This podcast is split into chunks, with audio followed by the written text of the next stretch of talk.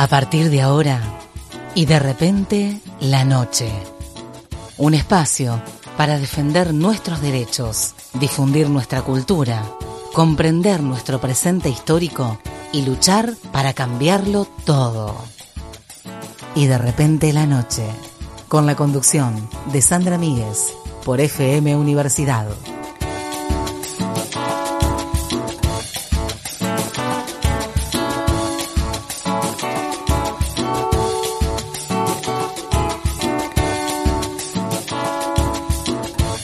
Muy buenas noches, eh, aquí estamos para hacer y de repente la noche en este nuestro último programa de este año 2022, un año que ha tenido de todo, eh, de todo tipo de información, de todo tipo de entrevistadas y entrevistados, eh, informes, la verdad que ha sido un año muy, muy cargado para ir de repente la noche y por supuesto para todos los que trabajamos aquí. Estamos hoy con Alejo París, eh, despidiéndonos. ¿Cómo le va Alejo? ¿Cómo anda? Muy bien, muy bien, muy bien. Contento de estar aquí también ya cerrando el año, por eso me quedé para poder compartir también un programa tan especial como es el último de este ciclo, ¿no? Siempre nos gusta celebrarlo también, ¿no? Porque digo que es el es como el, el primero y el último son como los programas especiales en donde eh, sobre todo este último hacemos como un balance de todo lo que ha sido este año. Eh, también destacar que eh, hemos logrado armar esta red eh, muy interesante con la cual eh, vamos construyendo este espacio que es con las radios amigas o hermanas, como nos gusta decirlo, con desde aquí, desde la radio de la Universidad Tecnológica Nacional, que ha sido todo un año, el primer año que estamos directo desde aquí, desde este espacio, agradeciéndole también a Alejandro Carrere, que es el decano de esta universidad, eh, quien siempre ha tenido un gesto absolutamente generoso para conmigo y para con todo lo que es el programa, eh, a Marcelo D'Amico, por supuesto también, que está dirigiendo esta emisora. Y por supuesto a todas las radios que eh, están también retransmitiendo Radio Nacional Urquiza, Radio Nacional Paraná, LT14, desde el Sistema Integrado de Radios de la Universidad Nacional de Entre Ríos, porque el programa se emite en la frecuencia de UNER de Paraná, de Concordia, de Concepción del Uruguay. También a las radios queridas, radios comunitarias que tanto esfuerzo hacen como es Abriendo Puertas en Rosario del Tala, que se transmite además desde el Hospital de Salud Mental, eh, desafiando también todo lo que tiene que ver con la comunicación en espacios en donde son sumamente necesarios que haya medios de comunicación alternativos para llevar estos mensajes desde la radio comunitaria Barriletes, que tiene una inmensa trayectoria en todo lo que es también integrante de la FARCO, ¿no? de la Federación Argentina de Radios Comunitarias, eh, desde la radio Reporte 2820, eh, la radio en, en, en Gualeguaychú, desde la radio de La Roque, desde la radio urbana de Pueblo Liebig, desde la radio de Aranguren. Digo, tantas radios que se han sumado eh, y que hacen posible. Y, por supuesto, hemos ido creciendo. Y en ese crecimiento está también las redes sociales, la posibilidad que tenemos de una aplicación propia en donde podemos, cualquier persona puede descargarse la aplicación y escuchar desde su celular. También hoy tenemos la novedad de que ya está funcionando la radio, eh, la radio, la página web eh, y de repente la noche.com.ar, que también se puede escuchar desde el celular directamente ingresando a nuestra página web, se puede escuchar el programa. Digo, han sido muchas cosas para un crecimiento que se viene sosteniendo en el tiempo, porque este ha sido el, año número 11 de emisión de este programa. Un año eh, singular. Sí, sí, además de, todo lo que mencionás, si se quiere, desde una perspectiva más institucional, también está la perspectiva más general que ha sido una vuelta al ruedo en, en este año 2022 decididamente con arrojo a la pretensión de una normalidad que, al menos a título personal, me parece que, bajo ningún punto de vista estábamos preparados, capacitados para eso. Eh, por otro lado, creo que había ganas de estar capacitados, de estar preparados anímicamente, en perspectiva de salud mental, en perspectiva física en algún punto también. En perspectiva emotiva y, y me parece que a veces querer no es poder y efectivamente ha, ha, quedado demostrado eso, me parece a mí, ¿no? Viste que además eh, me parece que este, esta suerte de balance lo que nos permite muchas veces es, em, bueno, poner en, en, justo en esto que vos decías, en perspectiva, en valor, todo lo que venimos haciendo. Eh, hacemos una tarea que es, que es muy grande y de pronto hacer este repaso nos viene bien para eso. Bueno, hoy vamos a estar eh, haciendo repasos, ¿no? Hablando de esta cuestión eh, por supuesto con la coordinación técnica de Santiago Dal Soto y con la asistencia en las redes sociales de Fabi Frío. En un día particular, también desde lo individual, no lo decís vos, lo digo yo, porque ayer fue tu cumpleaños, así que también ayer cumpleaños. Vale la pena el saludo también. Viste que hay gente que no quiere cumplir años, hay gente que no quiere, digamos, no quiere que pase desapercibido. A mí me gusta, la verdad que me gusta. Así como me gusta hacer este programa eh, y hacer como un repaso. Eh, celebrar mi cumpleaños me significa también hacer ese repaso, ¿no? De todo lo que ha sido el año, de todas las cosas que, que he logrado, las que no, las que quedan pendientes. Eh, y me gusta compartirlo con, gente amiga, así que lo celebro. Y hoy va a ser un programa también especial en ese sentido, porque lo hemos invitado a, hacer este repaso también a nivel de lo que ha sido socialmente y políticamente y deportivamente. Estamos en unos días donde nos hemos consagrado por tercera vez campeones mundiales.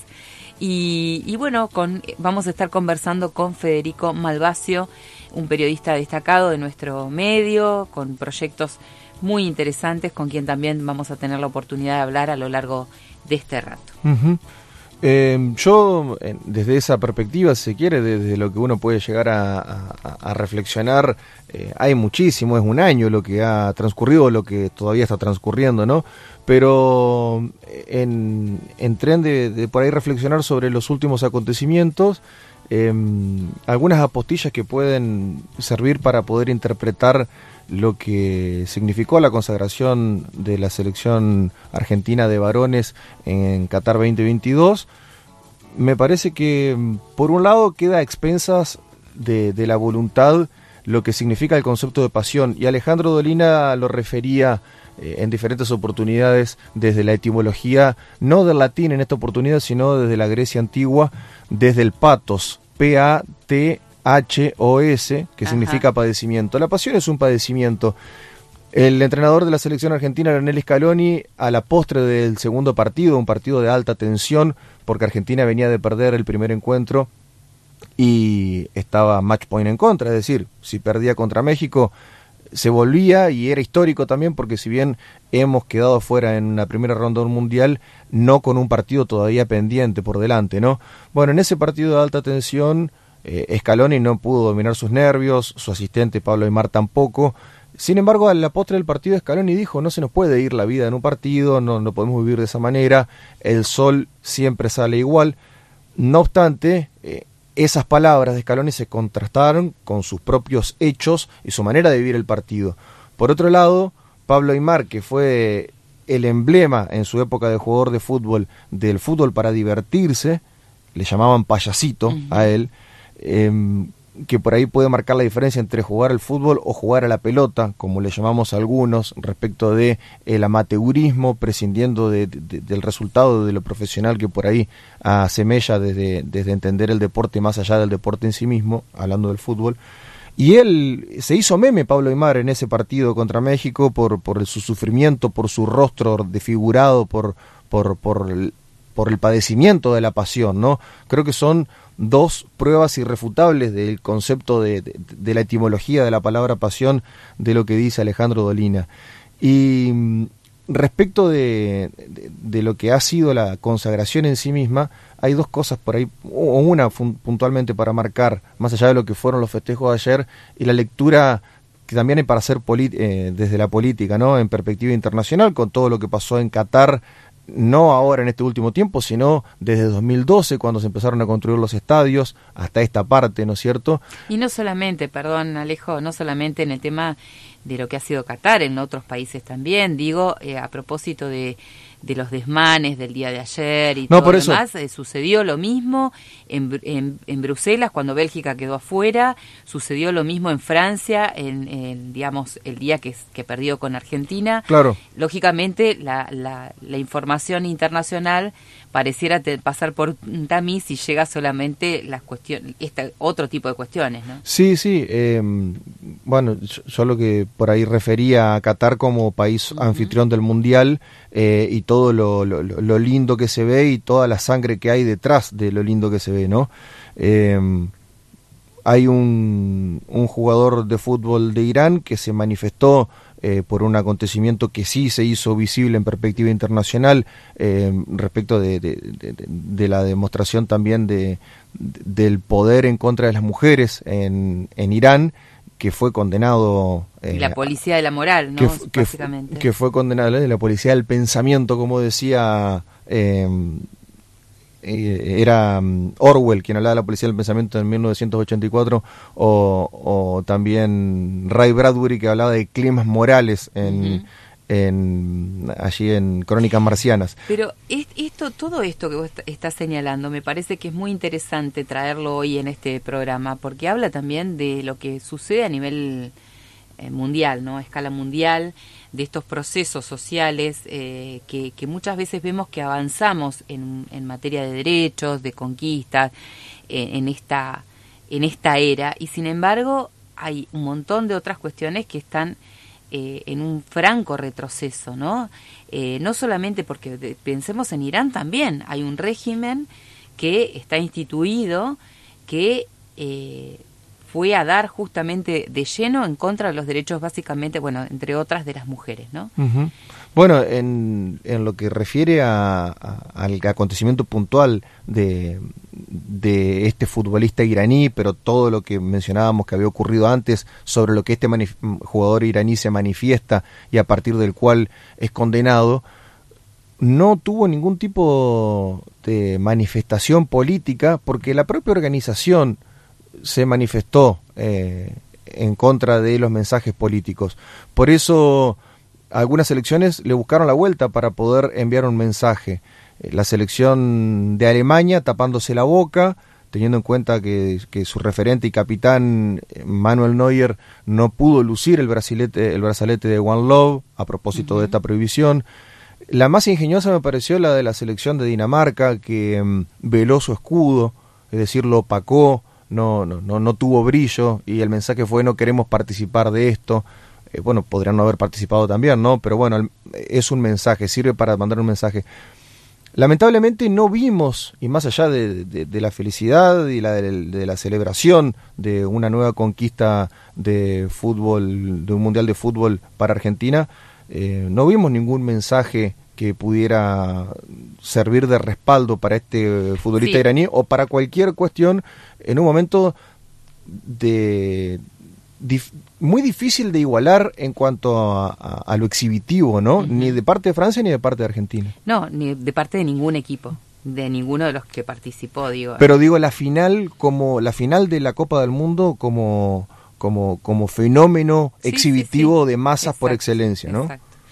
Bueno, hemos tenido eh, también eh, muchos eh, muchas columnas hechas y reflexionando sobre la vida de distintos autores.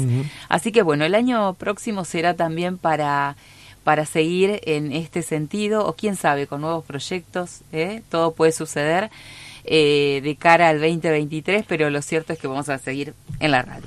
Me parece, para, para, para cerrar, Sandra, de mi parte, me parece que el mensaje que, que puede quedarnos, o uno de los buenos mensajes que puede quedarnos de este cierre de año y de, de los acontecimientos recientes, es la figura, la carrera de Lionel Messi y con, con la camiseta de la selección, eh, analizada desde la perspectiva del antropólogo y escritor, mitólogo Joseph Campbell, que en El héroe de las mil caras ofrece un recorrido particular que se denomina el viaje del héroe. Y mm, cada una de las etapas, eh, Campbell dice que el viaje del héroe es un monomito que se repite en todos los relatos, subyace a todos los relatos, respetan todos los relatos esa estructura, ¿no? Como, como mito fundante. Y la carrera de Messi también fue de esa manera y lo que consiguió en realidad pone en valor muchísimo más que simplemente eh, y digo simplemente, ¿no? Con, toda la intención que una Copa del Mundo, que un título, que un resultado, es un mensaje, no solamente ahora, habiéndolo conseguido, habiéndolo conseguido, bueno, de alguna manera valida el camino para algunos, para mí no, pero para algunos le valida el camino. Eh, y, esto también habla de la dinámica capitalista que impera, ¿no? Que, que el resultado termine validando el camino. Pero digo... Pero también hay otras, otros significantes, ¿no? Eh, hay otros, otros procesos semióticos ahí que, que seguramente con el transcurso de los días vamos a ir eh, analizando, ¿no? Porque hay muchos mensajes detrás de, de todo lo que fue la participación de la selección argentina. Cuando, cuando pongo en valor la consagración de Messi, digamos, ¿no es cierto?, como el, como el viaje del héroe, eh, quiero destacar no ahora solamente el título, sino recordando cuando Messi renunció a la selección y cuando volvió, y lo que dijo cuando volvió. Cuando volvió, él dijo que volvía porque mm, eh, abandonar el viaje no era una opción para ninguna de las personas que lo tenían a él como referente o como ídolo, ¿no? Entonces, me parece que también, eh, quizás desde una perspectiva naif, romántica, eh, pero tampoco para caer a hacer el Grinch en la previa Navidad, ¿no? Eh, también eh, está bueno poder interpretarlo al menos una vez, no negativamente, y sí de esa manera de que al final uno termina, si, si les canta las 40 al destino, si se manifiesta inconforme contra el destino, si existe un guionista, eh, y uno a veces no, no está de acuerdo con lo que tiene preparado, bueno, en un ejercicio de metaficción le lo podemos bardear al guionista y decirle, mira, yo no estoy de acuerdo con esto, dame otra cosa porque yo me lo merezco, ¿no? Gracias, Alejo. Gracias por eh, tu participación este año aquí en Y de repente la noche y bueno, seguiremos. Un placer, un placer, un abrazo grande.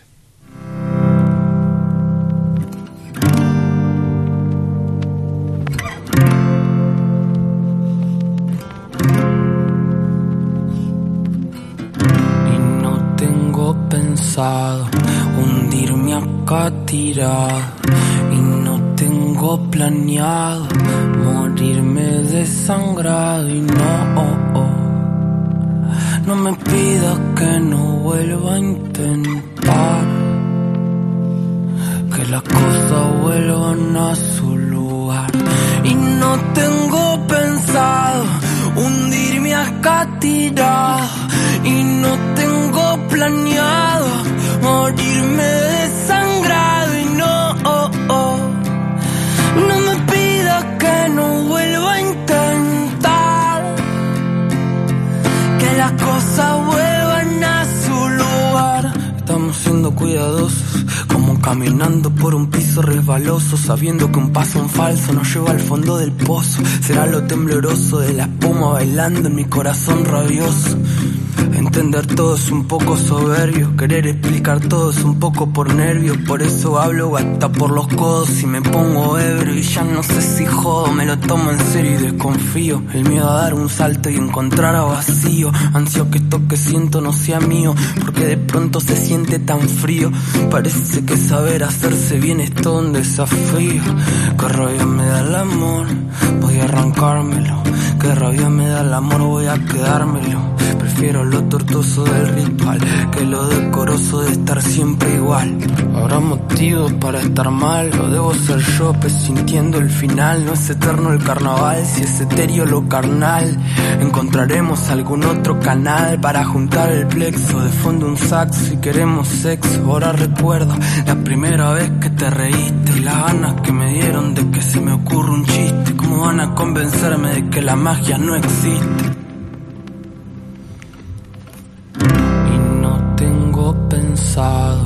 hundirme acá tirado y no tengo planeado morirme desangrado y no, oh, oh, no me pida que no vuelva a intentar que las cosas pensado hundirme acá tirado y no tengo planeado morirme desangrado y no, oh, oh.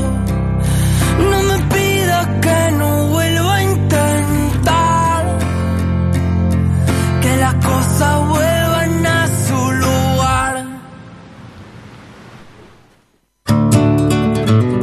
Comprender la complejidad de nuestro tiempo, la diversidad llegar más allá, transformar las condiciones, ser libres. Y de repente, la noche. Periodismo humano.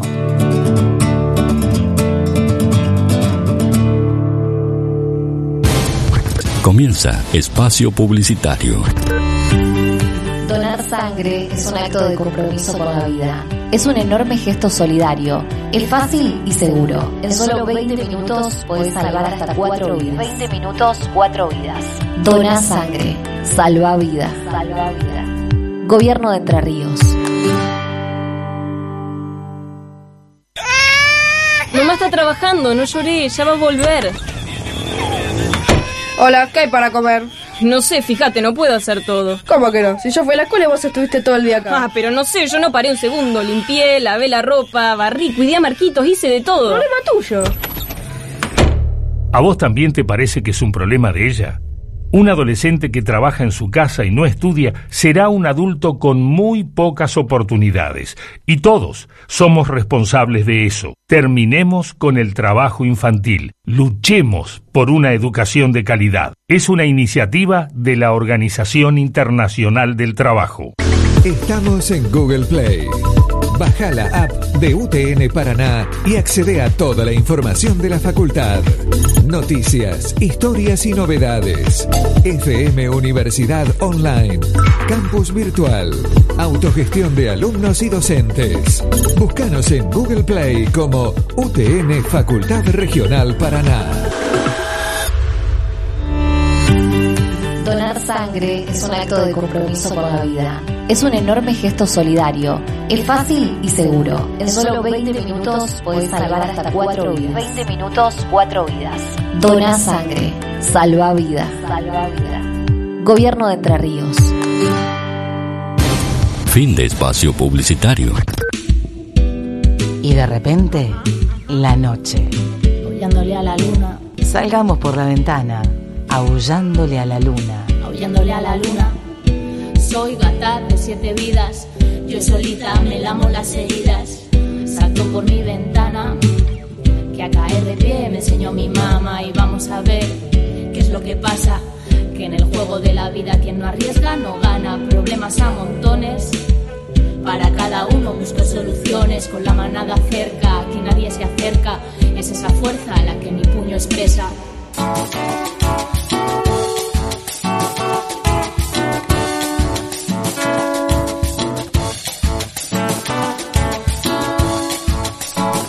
Seguimos en Y de repente la noche, seguimos en este que es el último programa del año, haciendo un repaso. Ha sido un año eh, muy intenso, sabemos que aquí en este programa, bueno, compartimos muchas notas con muchas compañeras y compañeros que eh, tenemos eh, a veces acuerdos y opiniones eh, muy similares y otras veces nada que ver.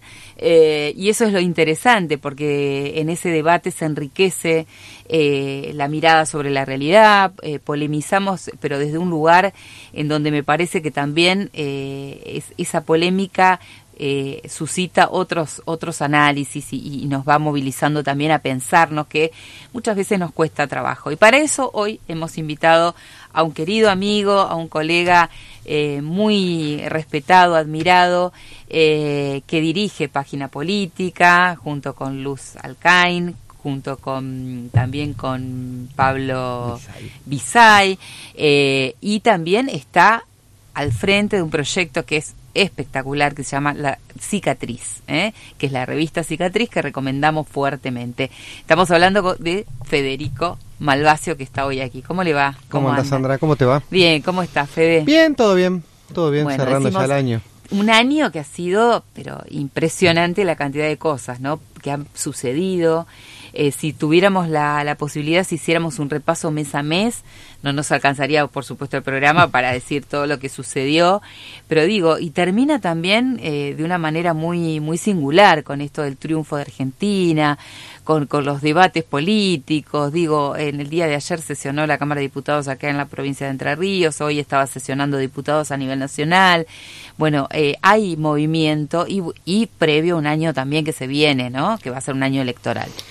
Sí, exactamente. Sí, la verdad que han pasado cosas en... Eh, un poco contrariando a, la, a que pasaron cosas, sí, la verdad que Sí, pasaron, pasaron cosas. la verdad que pasaron cosas. eh. Bueno, a mí, eh, que por ahí uno mira más lo político, eh, está siempre medio como que encapsulado en ese algoritmo de la política, la política, la política de la rosca, entonces me cuesta ver otras cosas, excepto las cosas como las que sucedieron este fin de semana, ¿no? Que van por fuera de cualquier frontera.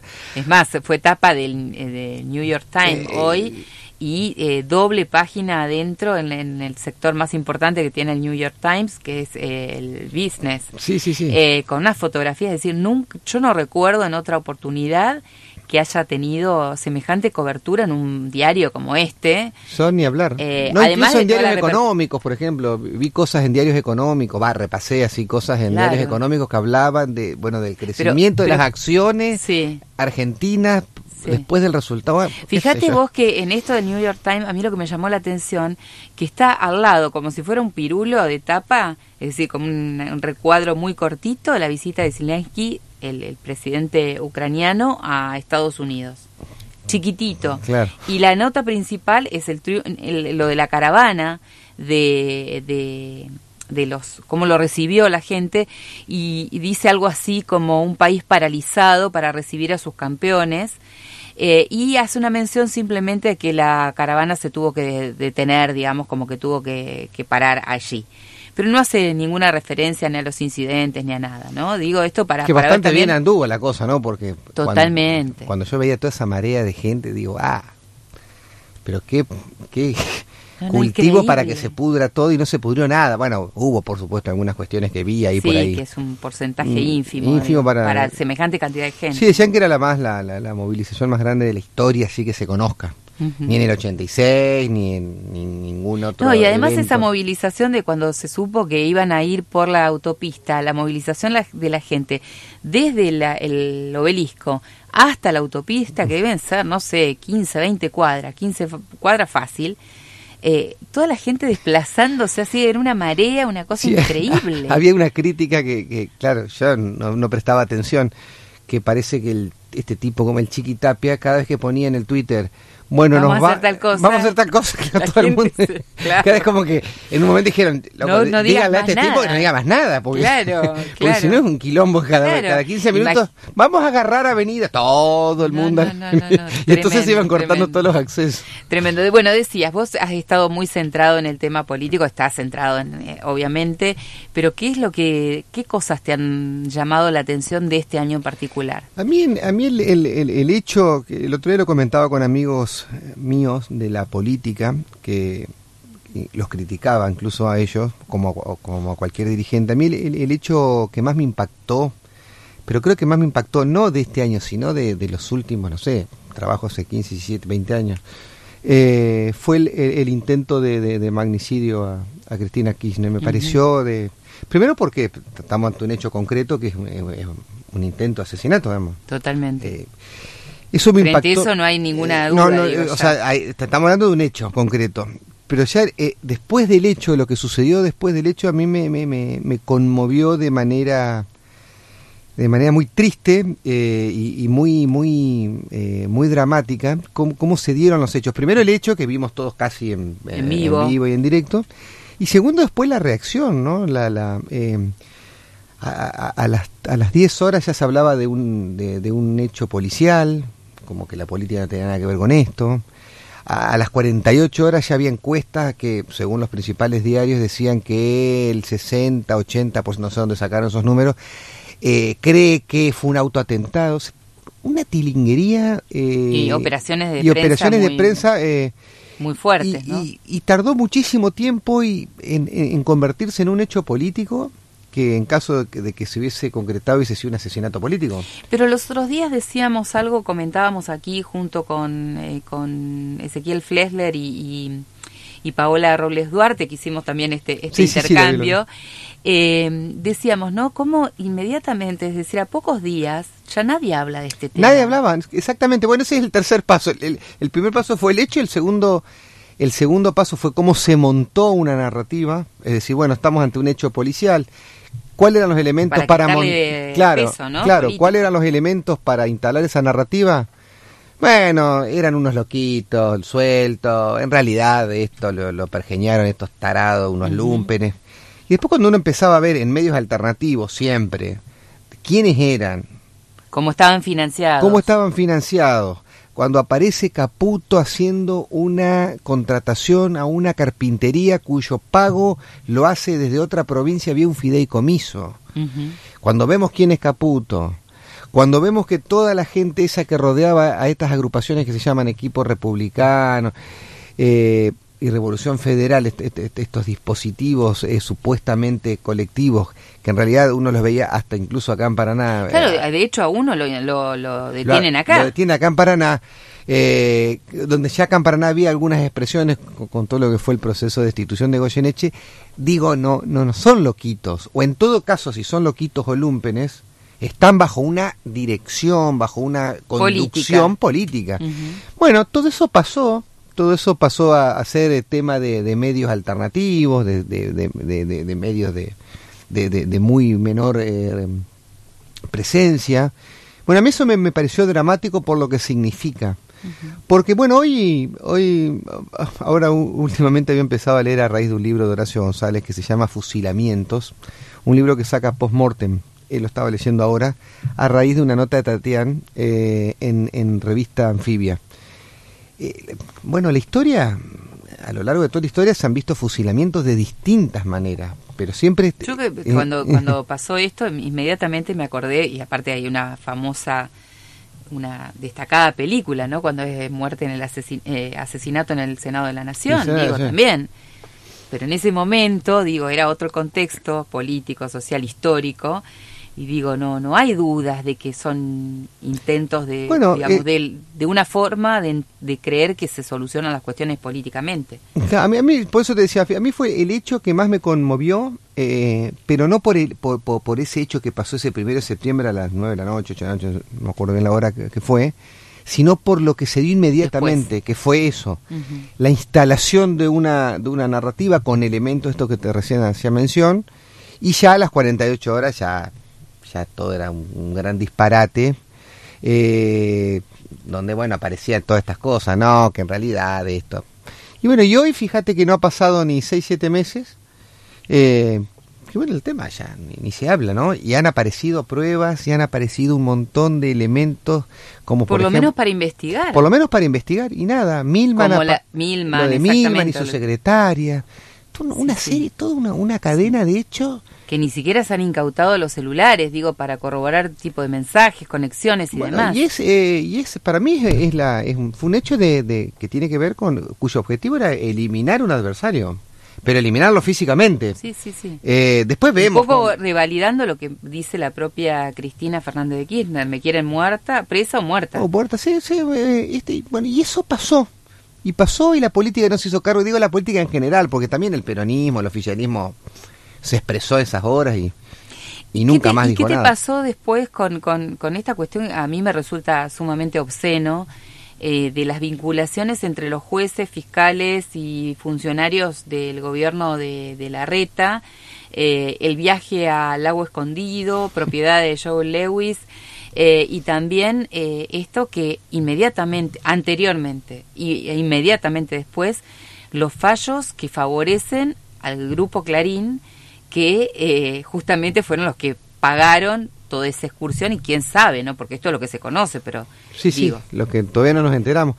Yo cuando se, se reveló todo ese, todo Ese chat, además. todo ese chat, toda esa trama, bueno, eh, a uno le da mucho asco, mucha bronca, un montón de, de sensaciones, pero bueno, es como que se explicita lo que hemos hablado mil veces en cualquier encuentro, en cualquier eh, Pero el hecho de tenerlo gráficamente. Pero claro, eh, eh, la sensación que tuve fue la, la- la que tiene cualquiera cuando está frente a, la confirmación de lo que uno ya sabe.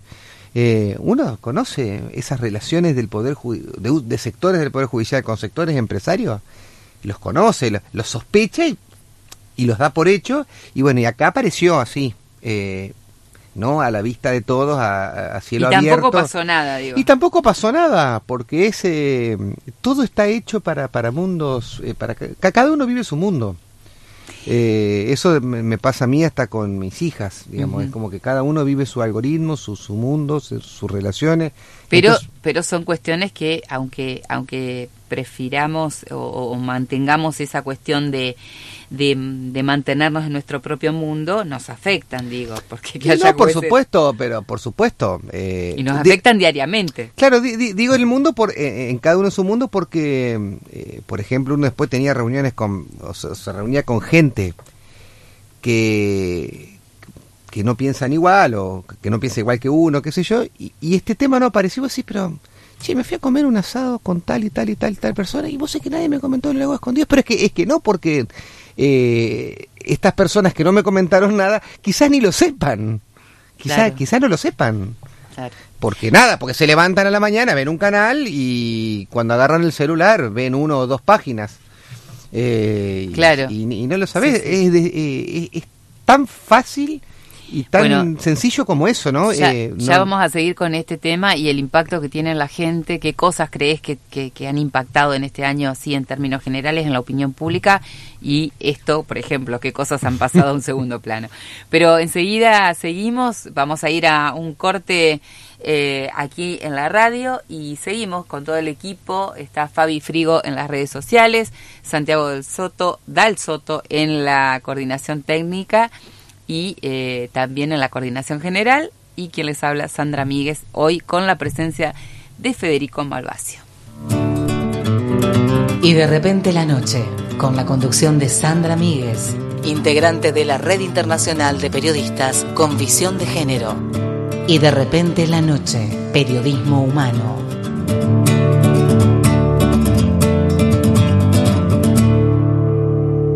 En el aire, LRI 365, FM Universidad 105.7 MHz, emisora de la Universidad Tecnológica Nacional, Facultad Regional Paraná. Donar sangre es un acto de compromiso con la vida. Es un enorme gesto solidario. Es fácil y seguro. En solo 20 minutos puedes salvar hasta 4 vidas. 20 minutos, 4 vidas. Dona sangre. Salva vidas. Salva vidas. Gobierno de Entre Ríos.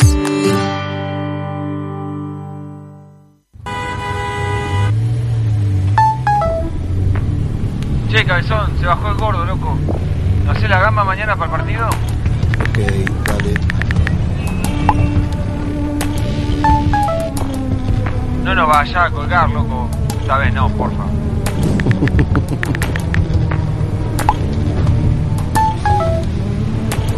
Amor, el bebé está despierto, esperándote. ¿En cuánto llegas?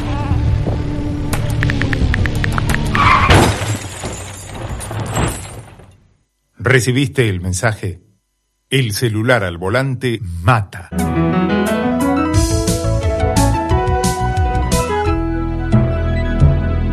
Luchemos por la vida. Fin de espacio publicitario. Estás escuchando Y de repente la noche, periodismo humano para transformarlo todo.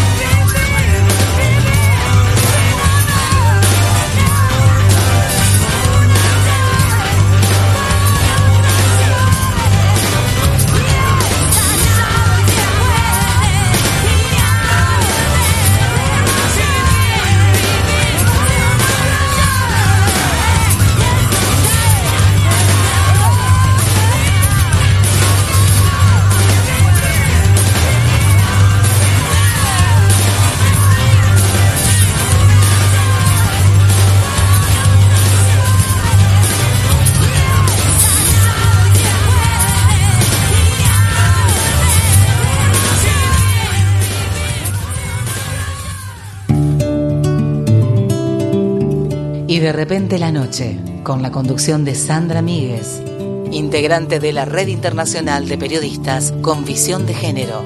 Y de repente la noche, periodismo humano.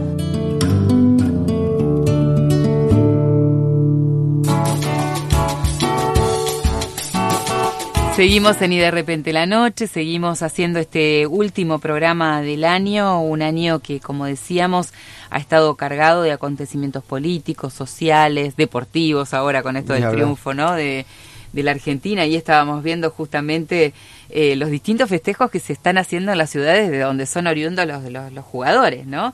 Me imagino cómo estará eh, Gualeguay acá con... Claro, ahí tenemos eh, tenemos en Gualeguay. eh, Exacto, tenemos ahí un, un representante de Gualeguay. Y ah, bueno, y aparte el, ah, el ratón Ayala, que es parte del, es del equipo. del equipo. Los dos fueron declarados ayer de ciudadanos ilustres por la Cámara de Diputados de la provincia de Entre Ríos. Así que bueno, y acá estábamos viendo también que que en- a Julián eh, eh, Álvarez. Álvarez, estoy mal con los apellidos, también le están rindiendo homenaje ahí en Calchines, eh, donde, de donde es oriundo. Bueno, decíamos, un año que eh, también una de las cuestiones que a mí particularmente me, me parece es que a partir de la apertura, después de la pandemia, salimos todas y todos Sí. y e hicimos como si no hubiera pasado nada, ¿no? Y digo, ¿en, de- en qué punto nos, nos, nos ha afectado, nos afecta? Eh, bueno, estamos en un momento en donde han reaparecido los casos, ¿no? Eh, hay, hay mucha preocupación por, por este tema también a nivel sanitario. Es, es la época, parece que el Sí, sí. Omicron se le ataca en verano. Eh, digo, pero en términos generales volvimos como a una normalidad y no ha habido un registro sociológico, psicológico o no sé, como sí, vos quieras decir. que eh, yo eh, ¿O crees que sí, que ha No, cambiado no, algo? no he podido reflexionar sobre lo que nos pasó, que fue debe haber sido en todas nuestras vidas el, el hecho Claro. más importante, o sea, más, eh, sí, el hecho más importante. Eh, yo no he reflexionado bien eh, sobre esos dos años de, De suspenso de nuestras de vidas. suspenso, de que, se, de que se apriete un botón y se pare todo, con todo lo que eso significó, no sé si me afectó eh, en lo emocional, no podría decirlo. Sí, sí conozco gente que les afectó, bueno, a mis hijas les afectó. eh, Sí, pensemos en las criaturas que, por ejemplo, sí, que cambiaban de, años, la primaria a la secundaria y... sí, o entraban a la primaria y que, Sí, digamos, sí, ahí hubo- empezaban a cursar un segundo grado y nunca habían ido a la escuela, por decirte. Exacto, o sea, no, no, ahí vi, sí, ahí tuve, tuve ejemplos muy cercanos de donde vi ese impacto. En el caso, en el caso mío, no, no, no, no, no, no, no sé, no, no, no reflexioné sobre esa cuestión. Eh, sí reflexioné todo, sobre todo lo que ocasionó y lo que pudo haber pasado eh, con, con, con esa pandemia y las cosas que se pudieron haber hecho y no se hicieron, por ejemplo. Y que íbamos a salir mejores y Eh, tampoco y- salimos. Claro, por eso. Esa fue la, la, primer- la principal decepción.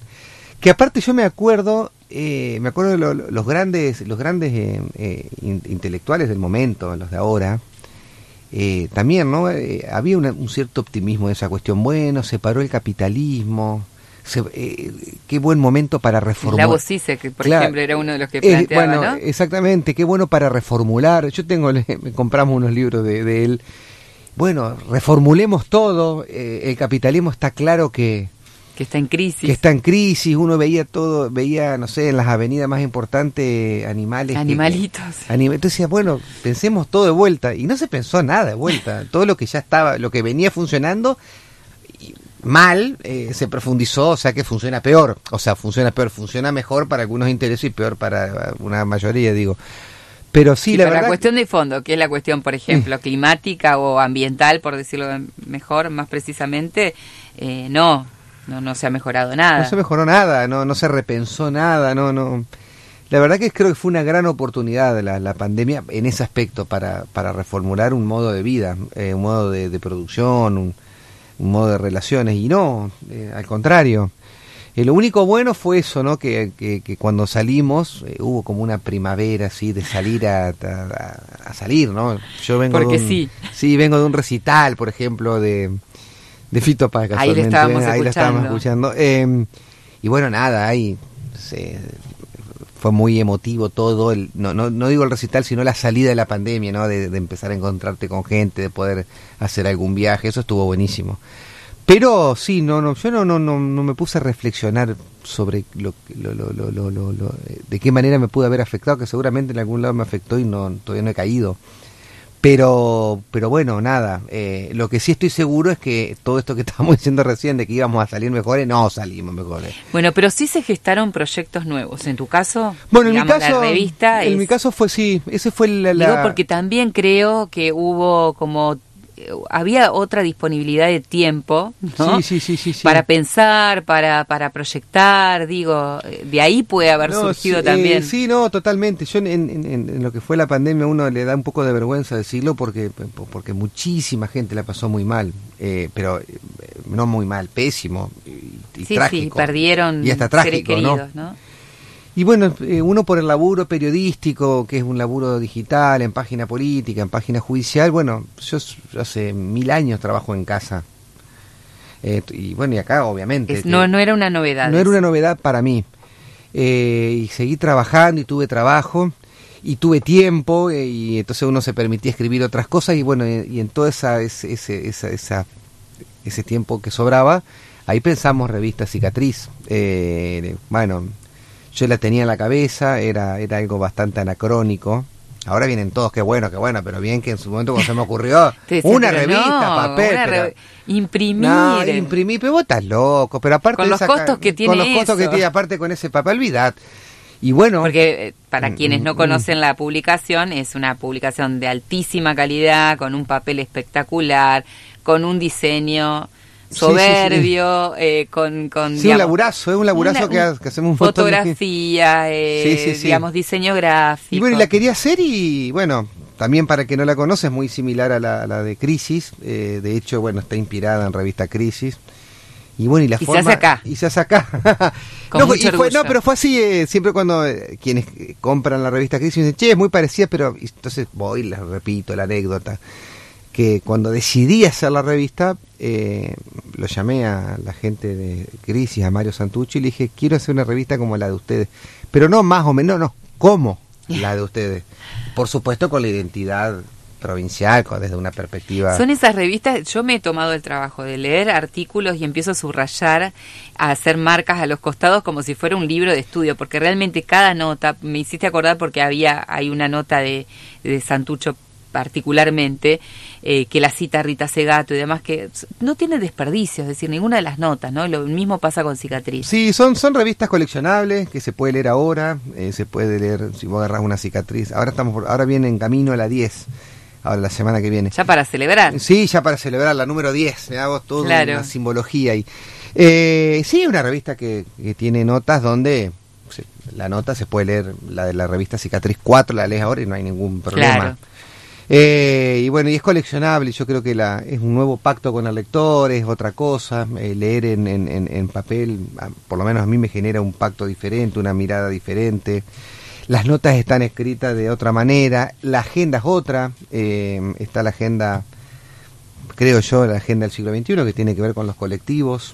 Eh, ambientalistas, feministas, hay una nueva agenda y bueno, y escrita desde otro, desde otra perspectiva, con la intención de que quien lea la revista se siente con algún algo para tomar y leerla desde otro lugar, desde en otro clima. Con otros tiempos. Claro, uno se informa con un celular, con una compu todo el tiempo y va comiendo, comiendo, comiendo información. Bueno, la revista trata de, de parar un poco eh, y de, de ponerte en un, un clima más de reflexión y, y de pensar eh, un poco más eh, todo el mundo así de manera más global, no tal información, no hay no hay un info en la revista digo no hay no es una revista de denuncia, no es una revista que revele grandes cosas, sino lo que tiene la revista es que tiene la capacidad Claro, no son esas investigaciones periodísticas con el fin de develar una, un, no sé, un complot o un- Claro, una sí, cuestión, sí, ¿no? sí, sí, no, no. Pero sí tiene cuestiones que son, Sí, sí, hay mucha información, pero, pero, pero toda esa información está presentada de una manera tal que cuando uno la, la, la consume eh, Es para la reflexión. es más para pensar, eh, para, para ver, digamos, desde otro lugar eh, y no eh, sorprenderse. Uh, mira lo que pasó acá, resulta que tal funcionario. No, no, eso no está. Pero bueno, es, ese es el espacio que por lo menos queremos ocupar. Fede, nos pasa siempre que nos juntamos a charlar, porque lo hacemos habitualmente, Sí. incluso nos encontramos en la calle, nos paramos una hora a hablar porque nos, nos gusta. Eh, se nos pasó el, pro- el programa. Ya estamos en Ya el estamos, horario, ya mirá estamos vos. en el horario. Pero antes de cerrar, eh, y ya justamente porque, porque este es el último programa del año, eh, un mensaje que, que te surja eh, pensando en lo que va a ser el 2023 eh, y en relación no solamente a lo político, que es lo que a vos te fascina, sino también a los medios de comunicación. Bueno, no, un mensaje, bueno, pa- para el 2023 va a ser un año electoral, político, eh, donde va a cambiar el gobierno, se va a cambiar el gobierno, sea, sea quien sea. Y bueno, nada, lo único que anhela uno es que, que, que por lo menos se baje un poco la violencia política, que para mí es eh, gravísima. Eh, o sea, estamos en una batalla campal en donde los medios de comunicación, digo, para responderte las dos en una, eh, cumplen un rol fundamental. El otro día Para bien y para mal. Para bien y para mal. Eh, El otro día eh, dijo una frase que me, que me, me pareció inteligente en este, en este, en este panel que hubo de Mario Santucho, Rita Segato y Carlos Pagni. Y Carlos Pagni dijo la, la democracia es comunicación. Bueno, si la democracia es comunicación, frase que puedo, que se la compro, Sí. Eh, tengamos entonces eh, más responsabilidad, ¿no? Porque si de democracia comunicación, las cosas que uno escucha, eh, y es cierto, un poco tiene que ver con eso. Todo lo que decimos, pensamos, es porque lo vimos, lo escuchamos, lo leímos. O todo se construye de ahí. Así que bueno, espero que sea un que, que el año electoral no, no profundice un, una violencia política que hay, que, que es bastante aterradora y que ha hecho que que la gente en, general en general de, de, desprecie la política. Y cuando se empieza a despreciar la política eh, aparecen lo- lo- lo- los peores los peores fantasmas. Así que Tal cual. así que bueno esperemos eso sería un anhelo digamos que el, que el 2023 sea un año de de más digamos de menos eh, violencia política Bueno, aprovechando esto, vos hoy hablabas de los pactos de lectura, ¿no? Con, con, el público de la revista Cicatriz eh, y también sumándome a lo que planteas, eh, creo que tenemos la, la inmensa posibilidad también, no solamente de como comunicadoras, comunicadores, periodistas, de ofrecer otro tipo de contenidos, de otro tipo de eh, propuestas comunicacionales y también saber que cada uno, cada una de quienes están eh, en, en- en- en la vida cotidiana, nosotros mismos como ciudadanas y ciudadanos, tenemos también la inmensa oportunidad de establecer esos pactos y esos acuerdos Sí, sí, sí. de respeto, de humanidad y recuperar un poco ese valor humano tan preciado que a veces solemos eh, perder, ¿no? O por lo menos se, se camufla y, y queda perdido. Así que bueno, esperamos que mm, nos acompañen, por supuesto, vamos a seguir trabajando. Recuerden que seguimos en las redes sociales, vamos a estar actualizando nuestra página web que hoy estamos inaugurando prácticamente, estamos cerrando el ciclo, pero con página cierre web. con inauguración Con inauguración. Allí vamos a estar compartiendo todo lo que ha sido el material que se ha producido este año, un año muy intenso, con muchas notas, con muchas entrevistas y que por supuesto nos vamos a reencontrar el año próximo ya con nuevas propuestas aquí en Y de repente la noche, junto a Fabi Frigo, que está en las redes sociales, a Santiago Dalsoto, que está en la producción eh, general y en la coordinación técnica, y conmigo, quien les habla, Sandra Míguez, eh, para seguir en el eh, décimo segundo año de Y de repente la noche. ¿eh? Mucho tiempo transcurrido, y, pero que vamos a seguir adelante. Así que muchísimas gracias por, eh, por la compañía, por los mensajes que siempre nos hacen llegar. Nos vamos despidiendo. Fede, muchísimas gracias. no gracias a vos Hasta el año que viene.